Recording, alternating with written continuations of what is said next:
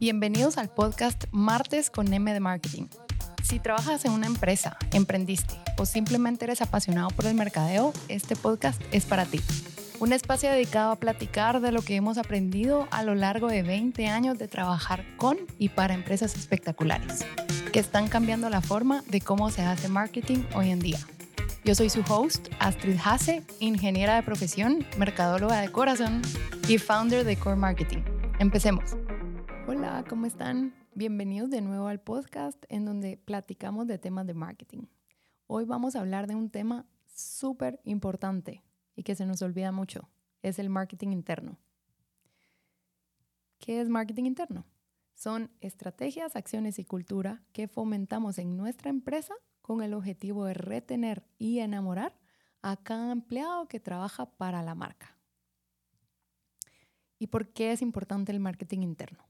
Porque estar enamorada de la marca, en mi experiencia personal, y conocer a fondo los productos y utilizarlos, hace que hagamos mucho mejor nuestro trabajo.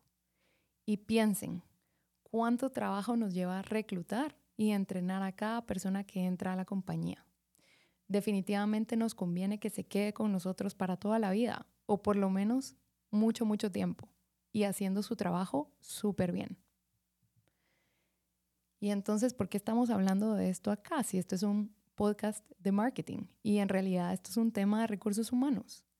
Bueno, en mi experiencia, marketing sí es un driver de la cultura, pues es quien vela porque el propósito de la empresa se cumpla, sí con los clientes, pero en especial con los colaboradores.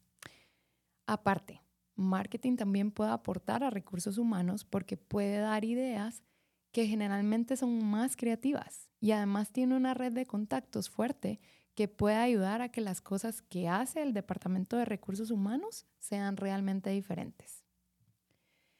Entonces, ¿por dónde empezamos a hacer este plan de marketing interno? Siento que siempre regreso al punto del primer podcast, en donde hablábamos del propósito, pero sí, es súper importante que en este momento revises tu propósito y si tu propósito aplica solamente para clientes, vale la pena que lo revises. Es súper importante que el propósito de tu empresa aplique especialmente a los colaboradores. Y eso es súper difícil de lograr. Hacer un propósito que aplique tanto a clientes y que los inspire, pero también aplique a mis colaboradores es un reto, pero vale la pena hacer el esfuerzo. El segundo paso es trabajar de la mano con recursos humanos. Y si eres una compañía pequeña, te toca a ti como dueño o a tu equipo de gerencia definir actividades y otros elementos que harán que tus colaboradores se identifiquen y vivan ese propósito. ¿Y qué actividades? En realidad, todas las que haga la compañía. Desde las convivencias de fin de año, los regalos que les das, el sistema de incentivos, cómo son tus oficinas, qué beneficios vas a dar, la cultura que quieres crear en la empresa, etcétera, etcétera, etcétera. ¿Y qué puede aportarte marketing? Aparte de darte ideas creativas y revisar el propósito para asegurarte que sí está alineado con lo que queremos lograr con los colaboradores, marketing te puede ayudar a aplicar la curva al evento en todos los eventos y actividades que hagas en tu compañía. De la curva del evento hablamos el episodio pasado. Si no lo has escuchado, es bueno que lo revises.